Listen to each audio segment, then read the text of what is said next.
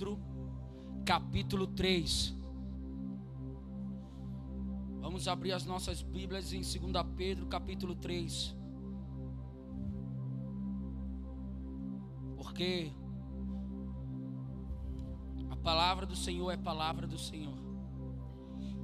E o que eu podia falar para essa noite, como está escrito aqui na minha Bíblia e na de alguns, está escrito: o dia do Senhor se aproxima. O dia do Senhor se aproxima. Aleluia.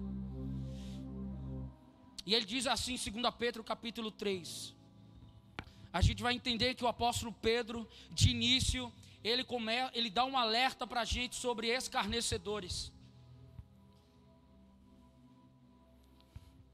E no verso 1 ele começa a dizer assim: Amados, esta é a minha segunda carta a vocês, e ambas procurei refrescar a memória incentivá-los a pensar com certeza, com clareza, perdão. No verso 2: Quero que se lembrem do que disseram os santos profetas, muito tempo atrás, e do que ordenou nosso Senhor e Salvador por meio dos apóstolos que lhes enviou. Acima de tudo, quero alertá-los de que nos últimos dias surgirão escarnecedores que zombarão da verdade e seguirão os próprios desejos, dizendo: o que houve com a promessa de que ele voltaria?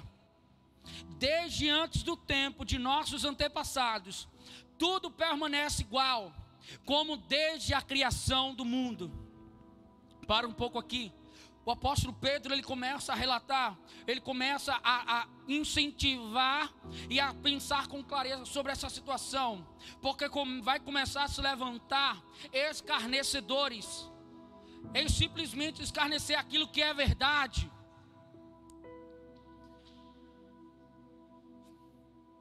E é por isso que ele vai sempre nos alertar, para nós não andarmos e sermos levados a qualquer vento de doutrina.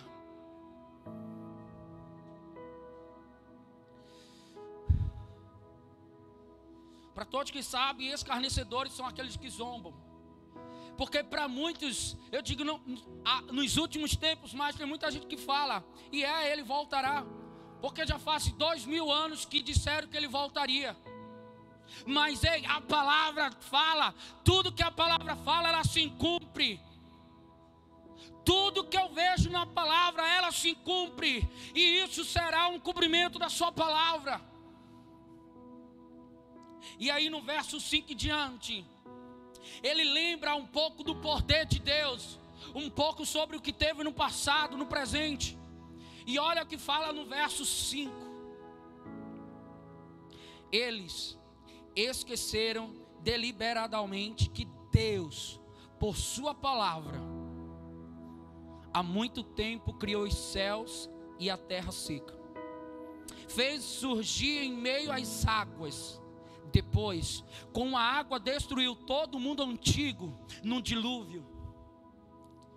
Pela mesma palavra, os céus e a terra que agora existem foram reservados para o fogo, estão guardados para o dia do julgamento, quando todos os perversos serão destruídos. Entenda uma coisa: há um fogo guardado para o dia do julgamento. Porque, amados, tudo que nós estamos vivenciando, fim, para a volta de Yeshua, para a volta de Cristo, para nós irmos morar com Ele para toda a eternidade. E o apóstolo Pedro, a partir do verso 8, ele começa a lembrar da promessa. Mas ele também nos lembra sobre o arrependimento. Porque não vai ser só o cumprimento de uma promessa, mas com que o povo também se arrependa para o cumprimento de sua promessa. Às vezes nós queremos vivenciar um cumprimento de uma promessa, mas na qual ainda nem nos posicionamos em um arrependimento genuíno dia após dia. Porque percebe comigo, desse tempo da pandemia, o que nós estamos nos tornando diante desse tudo, diante disso que está acontecendo, diante das notícias que vem falando, o que é que estamos nos tornando, ou continuando sendo filhos de Cristo. Aleluia. E o que é que nós vamos nos formar após esse caos? Porque eu vou dizer uma coisa para você: infelizmente, para muitos continuarão mesmos, como se nada aconteceu, mas nós temos a chance de rever nossos conceitos, de rever todas as nossas posições, todas as nossas situações, tudo que nós estamos vivenciando para o cumprimento da palavra de Deus nas nossas vidas. Aleluia. E é interessante que a partir do verso 10, o apóstolo Pedro, ele olha. Vou nem para o 10 agora.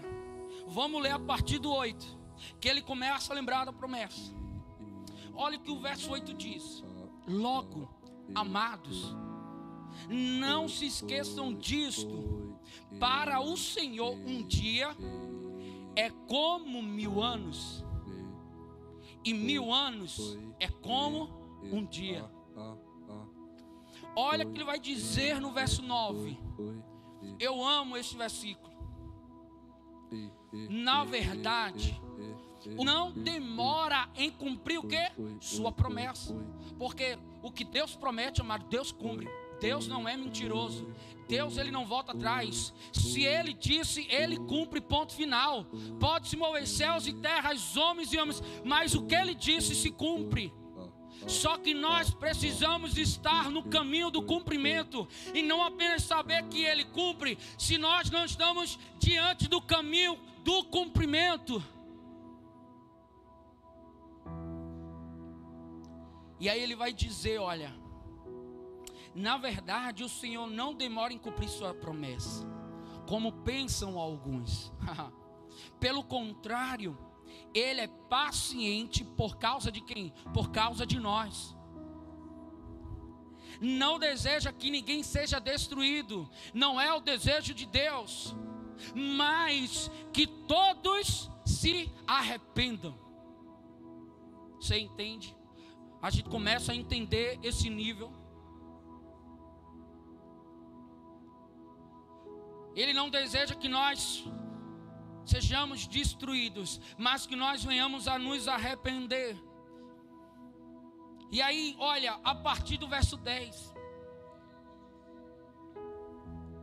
ele começa a falar eu quero que você crave isso. Por quê, Henrique? Porque isso precisa ser o nosso anseio, isso precisa cravar em nossos corações, isso precisa cravar em nossas vidas, para que onde nós estivermos, a essência saia de nós e possa gerar nos lugares para trazer transformação. E aí no verso 10, o apóstolo Pedro ele vai começar a falar um pouco da vinda do Senhor.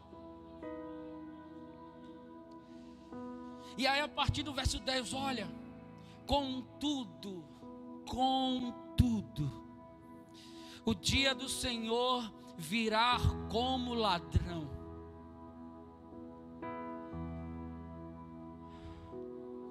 Os céus desaparecerão com terrível estrondo, e até os elementos serão consumidos pelo fogo, e a terra e tudo que nela há serão expostos. Eu não sei aqui se algum de vocês que estão aqui, estão aí na live, já teve, o apóstolo até testemunhou um dia sobre um sequestro, não foi um assalto.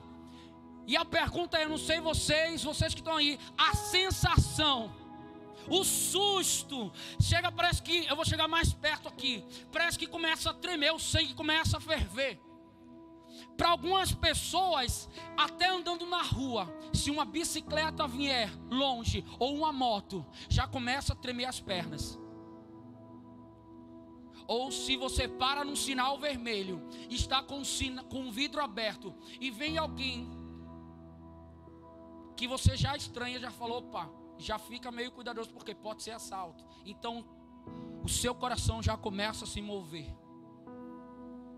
Só que, entende comigo, se nós já sentimos todo esse tremor, se nós já sentimos toda essa agonia, aí eu quero te trazer exatamente isso. Aqui o apóstolo Pedro nos fala: olha, olha, contudo o dia do Senhor virá como ladrão. Nós não esperamos quando você vai ao trabalho, quando você vai à rua, quando você vem até a igreja, às vezes até nós somos assaltados, nós não planejamos isso, por quê? Porque não é da vontade de Deus, porém, aquilo acontece e nós nem esperávamos. Só que a vinda do Senhor vai ser dessa forma. Nós não vamos esperar, Ele virá. Os céus desaparecerão com um terrível estrondo. Se hoje os trovões e raios que o céu dá, ou com outras coisas que acontecem, nós já ficamos temíveis. Imagina, amados, eu fico tentando imaginar quando ele voltar, quando ele voltar. Elementos serão consumidos pelo fogo. Interessante que o apóstolo Pedro, no verso 11, a falar sobre nossa vida. Olha aqui no verso 11, crava isso. Visto, portanto, que tudo ao redor será destruído, a vida de vocês deve ser caracterizada por santidade e devoção aleluia, santidade e devoção. Olha, santidade é um atributo de Deus. E a palavra diz: olha, sede santos como eu sou santo. Amados, a nossa vida passada não determina agora a nossa vida com Cristo, porque Ele diz: olha, eu apagarei. Mas a partir, de, a partir de agora, há uma santidade, amado, que não é baseado em regras, mas é baseado no amor que temos a Ele. Porque se nós formos viver apenas debaixo de uma lei, eu farei aquilo não por gratidão e por amor, mas simplesmente por obedecer. Mas o meu coração está totalmente ao contrário daquilo que eu estou fazendo. E Cristo, quando ele morreu na cruz por nós, ele não foi simplesmente, ele te impediu, Senhor, afasta de mim esse cálice. Mas contudo, seja feita a tua vontade. Há uma diferença de eu não querer fazer, mas seguir a vontade do Senhor. Amados, nós vamos viver algumas coisas em nossas vidas que eu vou dizer uma coisa para você: não queira explicação experimente. O problema é que muitos querem uma explicação na qual Deus está pedindo: olha, para de querer que explique, experimente. Porque uma diferença quando nós experimentamos, porque quando eu experimento, eu já falo para Deus, Pai, não precisa nem mais explicar, porque eu estou experimentando. Então aqueles que querem o tempo todo explicação, explicação, não experimentarão, amados. Porque eu entendo uma coisa. Nem tudo vamos saber aqui nessa terra. Mas eu quero ir. Ah. E no verso e santidade, um atributo de Deus dado ao homem, condição de que eu sei ser santo, porque ele nos gerou santo. Entenda isso. A sua vida ficou para trás. Agora eu prossigo para as coisas do alto. Eu prossigo com as coisas do alto. Tudo se fez novo. Eu não posso mais declarar de lado que tudo se fez novo. Eu preciso viver o novo. Ah, as palavras muitas vezes são mais enganosas, por quê? Porque nós precisamos, a partir de hoje, o tempo que nós estamos vivendo, durante esse tempo todo, olha, tudo que nós pregamos, tudo que nós cantamos, chegou o dia, chegou o momento de viver tudo aquilo que declaramos. Ei, arabastoque de remeni.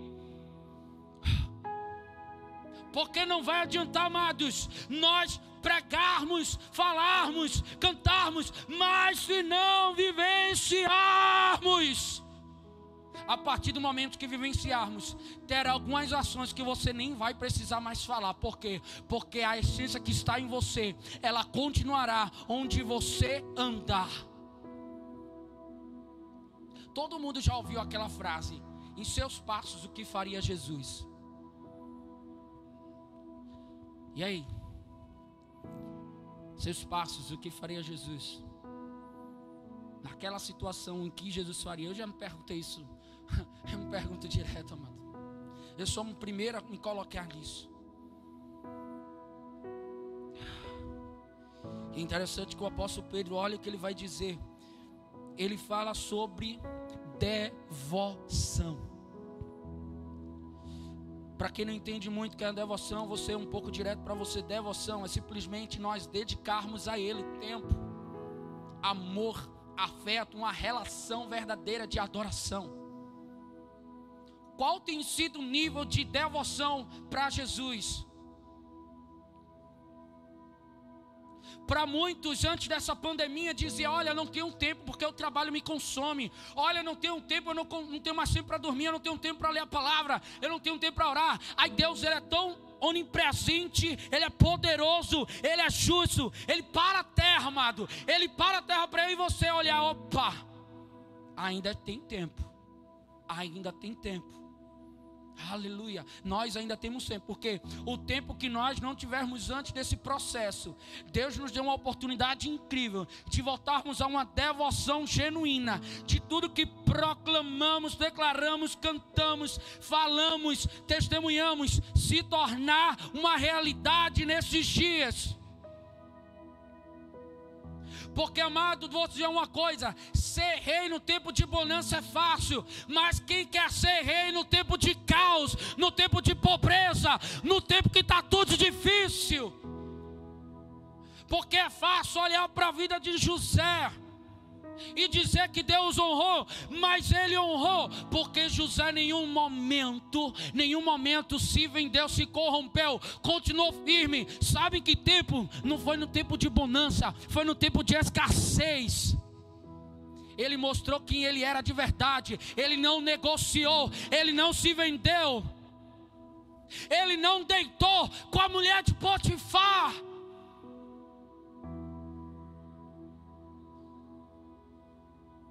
Ao contrário de Sansão, que dormia com Dalila.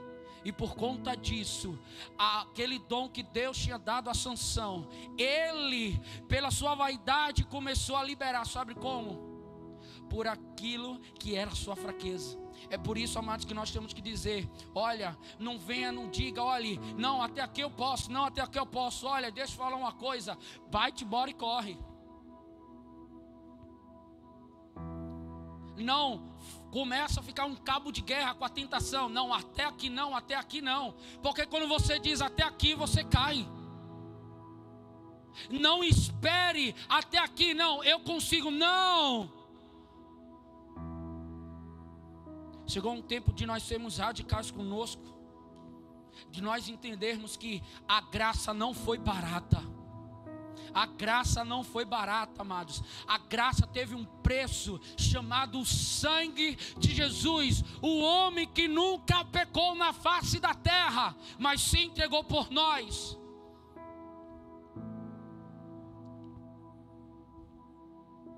Eu espero que você em casa tenha dado glória. Amém, igreja. Aleluia. Aleluia, porque o glória a Deus precisa ser glória a Deus e não o automático. A glória, não, a glória dele. Aleluia.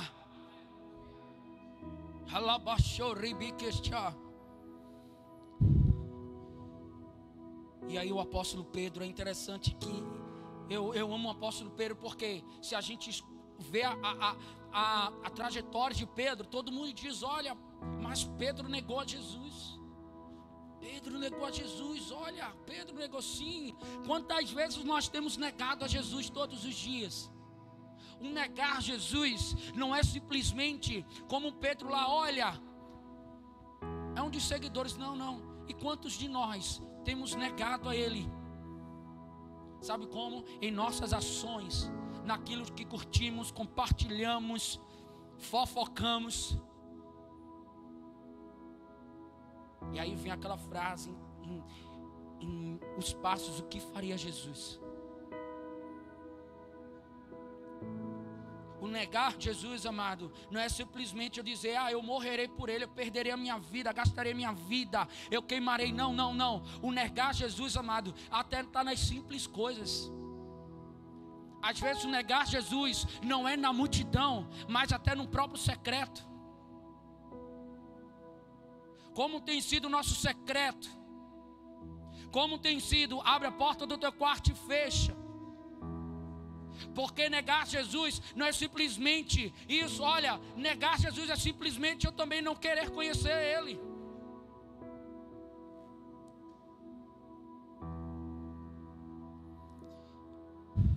Aleluia. E aí no verso 13, no verso 13 ele vai dizer, não, no verso 12, esperando o dia de Deus e já ante a vinda, nesse dia, ele incendiará os céus e os elementos se derreterão nas chamas.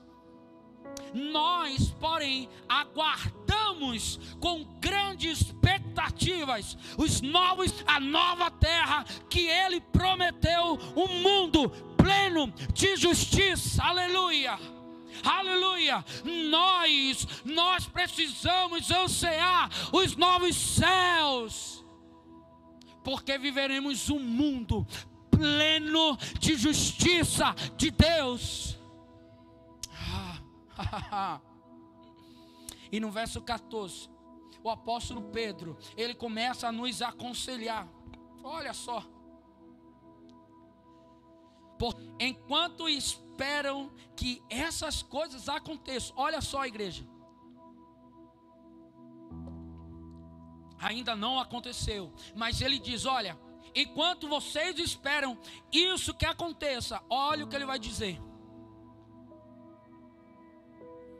Esforcem-se para levar uma vida pacífica, pura e sem culpa aos olhos de Deus. Amados, a gente precisa entender uma coisa. Tem coisas que Deus faz por nós, mas tem certas coisas que nós precisamos fazer. Não ache que Deus vai enviar um anjo dizer isso, vai levar o profeta. Não. Vai ter momentos que vai se levantar o profeta, vai se levantar tudo para Deus falar com você. Mas há momentos que Deus já nos falou tantas coisas que agora precisa ter o cumprimento das nossas ações e atitudes diante daquilo que nós já declaramos ao nosso Deus. Porque eu vou perguntar para você, Davi, ele foi lutar com Golias, porque responde igreja. Sim ou não? Davi foi lutar, vou chegar bem pertinho. Fica assustado não. Ah, aleluia. Tá bonito aí? Aleluia. Davi, Davi, ele lutou com Golias porque Deus pediu, porque Deus mandou? Não. Por quê? Porque ele tinha uma convicção quem Deus era para ele. Ele sabia quem ele era. Então há situações que não espere Deus falar. Deus já falou. Só que você precisa reconhecer que, mesmo sendo filho, não é todas as vezes que ele vai te pegar no colo o tempo todo e dizer: Olha, faça isso. Ele vai dizer: Cadê o guerreiro? Cadê a guerreira? Cadê os soldados? Porque diante de um exército, um exército que lutava todas as guerras, Davi nunca lutou uma guerra, Davi nunca pegou naquela espada, mas no seu secreto ele derrubou um leão, ele derrubou um urso. Ninguém viu. Sabe por quê? Porque há situações que não precisa ninguém ver, não. O próprio Deus ele vê e reconhece, mas quando Deus coloca em público, há uma glória que excede tudo, amado. Há uma glória que invade, e foi o que aconteceu lá naquela época. Sabe por quê? Quê? Porque todos aqueles que disseram que eram soldados não foram, e aquele que nunca disse que era, ele foi no nome do Senhor Jesus. Não é o falar que eu sou soldado de Cristo, é eu ter um posicionamento que eu sou filho e que eu sou soldado do meu rei. O mundo vai começar a reconhecer que nós temos Cristo genuinamente quando as palavras se tornarem evidências nossas ações e atitudes. E aí eu te pergunto: esse tempo que você está vivendo, o nível da sua santidade e devoção, ele tem aumentado ou ele tem diminuído? E aí o apóstolo Pedro diz: Olha, no verso 15: E lembre-se de que a paciência do nosso Senhor permite, eita Deus, crava isso. E lembre-se que a paciência do nosso Senhor permite que as pessoas sejam salvas. Não vai ser por conta do meu dom simplesmente. As pessoas têm que ser salvas, mas pela paciência do Senhor. Porque o dom ele colocou não para eu ficar utilizando e mas para eu frutificar. Porque um dia ele vai perguntar, Henrique, o dom que eu te dei, o que é que tu fez? Ah, Senhor, eu coloquei na minha caixinha, cuidava todos os dias, sim, mas o que é que você fez? Ah, Senhor, eu deixei embaixo da minha cama, assim ninguém roubava. Deixa eu falar uma coisa para você o dom que Deus te falou, o, o dom que Deus te deu. Fica tranquilo que homem nenhum vai roubar o dom que ele te deu. Por quê? Porque o homem não tem poder de roubar dom que Deus colocou em nossas vidas. E se ele falou, está falado. Como diz a minha apóstola, eu amo essa frase. Eu nem sabia que ela usava essa camisa, mas aí eu me empolguei. Faz o teu benção. Aleluia. Amados, o tempo está correndo, precisamos. É porque é interessante que todo nesse tempo todo mundo diz assim: "Ah, eu não tenho o que fazer porque eu não posso sair de casa". E eu quero voltar ir para a igreja, ir para o templo. Mas no tempo que a igreja estava aberta, nós não queríamos vir à igreja. Nós não chegamos nem no horário nós chegamos atrasados. E às vezes nem ficamos e cultuamos na reunião, perdemos tempos conversando. E aí o tempo passa, Deus faz, opera, se move. E mais um dia se passou. E agora nós queremos voltar para enquanto Deus está construindo o templo original que é você. Sou eu. Quando ele falou para aqueles homens líderes religiosos. Ele disse: Ó, oh, vou destruir esse templo. Em três dias eu reconstruirei. Ele não falou de templo físico, mas ele falou de um templo que é eu e você, onde o Espírito Santo mora. Aleluia! E a partir dessa devoção, desse clamor, desse desejo, que se os templos físicos serão restaurados, Xarabacaiaçou e não vai ter lugar para ninguém. Por quê? Porque nós estaremos sarados e curados. e aí vai ter que quebrar as paredes. Larga, cresce.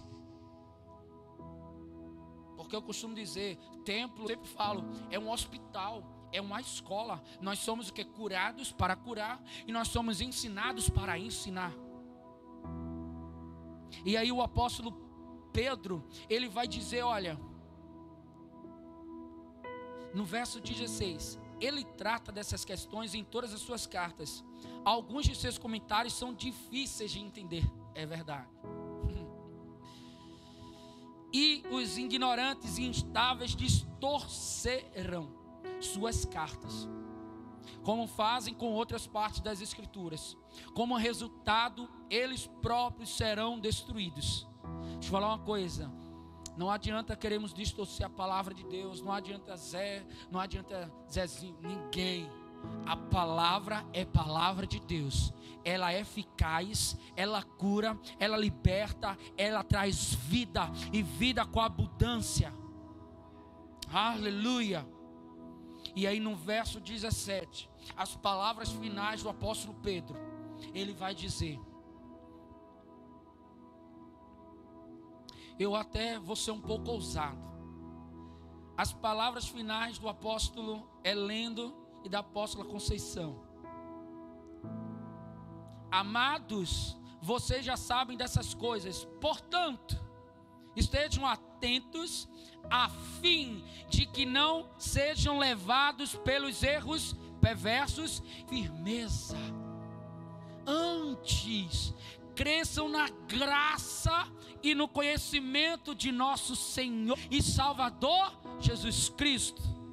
A Ele seja glória, agora, para sempre, e amém. Aleluia. Aleluia! Eu não sei se você consegue entender, mas há um tempo que precisamos não perder mais tempo. Aumenta a tua santidade, aumenta a tua devoção, aumenta a tua fome. Se a palavra diz que cura, acabou-se acabou-se. Nada e ninguém vai tirar isso de mim. Por quê? Porque a palavra disse, ponto final. Eu me movo pela palavra, eu danço pela palavra, eu profetizo pela palavra, eu glorifico pela palavra, eu declaro pela palavra, eu trago vida pela palavra, eu conheço a palavra que liberta, que cura, que é salvação para que todo nele creia. Chaprakashori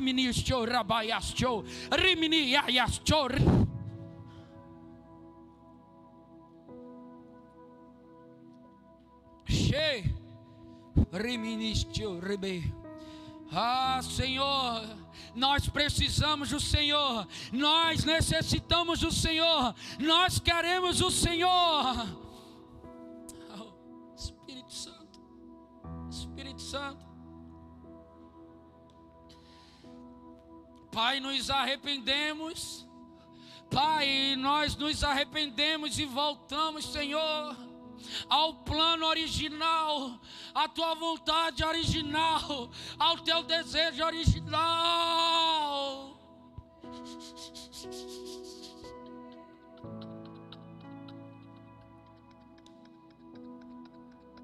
Senhor, nos perdoa, Pai.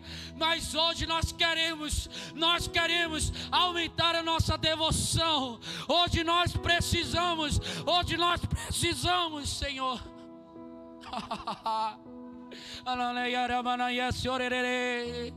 Flua como um rio, Senhor, flua como um rio aqui. Flua como um rio, flua como um rio aqui, Senhor você que está aí do outro lado, você que está aqui conosco, deixa o rio fluir, deixa o rio fluir, deixa o rio fluir, arrancar as impurezas, arrancar as incertezas, arrancar as preocupações, arrancar as dúvidas. Oh! Flua como um rio aqui. traz vida, traz vida, traz vida. Ó, oh, como eu vejo um rio fluindo, eu começo a ver um rio fluindo, um rio que começa a fluir. E o rio começa, o rio começa a arrancar certas situações, o rio começa a arrancar dores, dores de anos agora, dores que estão há anos te perturbando, mas o rio começa a fluir, o rio começa a fluir. Espírito Santo, eu te peço, flua, flua, porque hoje, essa noite é uma noite de Shabat, é uma noite de viração do dia, é uma noite, é uma noite que viramos, Senhor, e declaramos nova vida, Senhor, em nome de Jesus, Pai, Pai, Pai, Rabaiasto, Riministia, Rabarabaiasto, Vou entregar já, vou entregar já já, mas começa agora na sua casa fluir. Deixa o rio fluir aí, porque ele traz vida, porque ele traz vida, porque ele traz vida. Chepeque.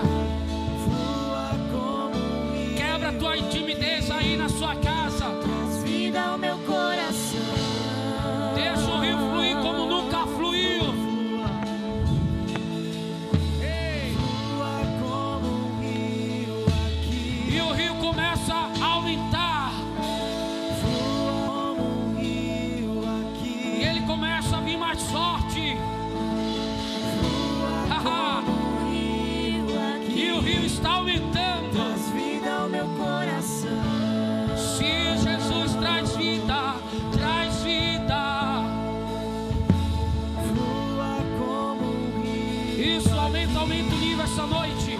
Aumenta o nível essa noite. Isso, o rio está fluindo.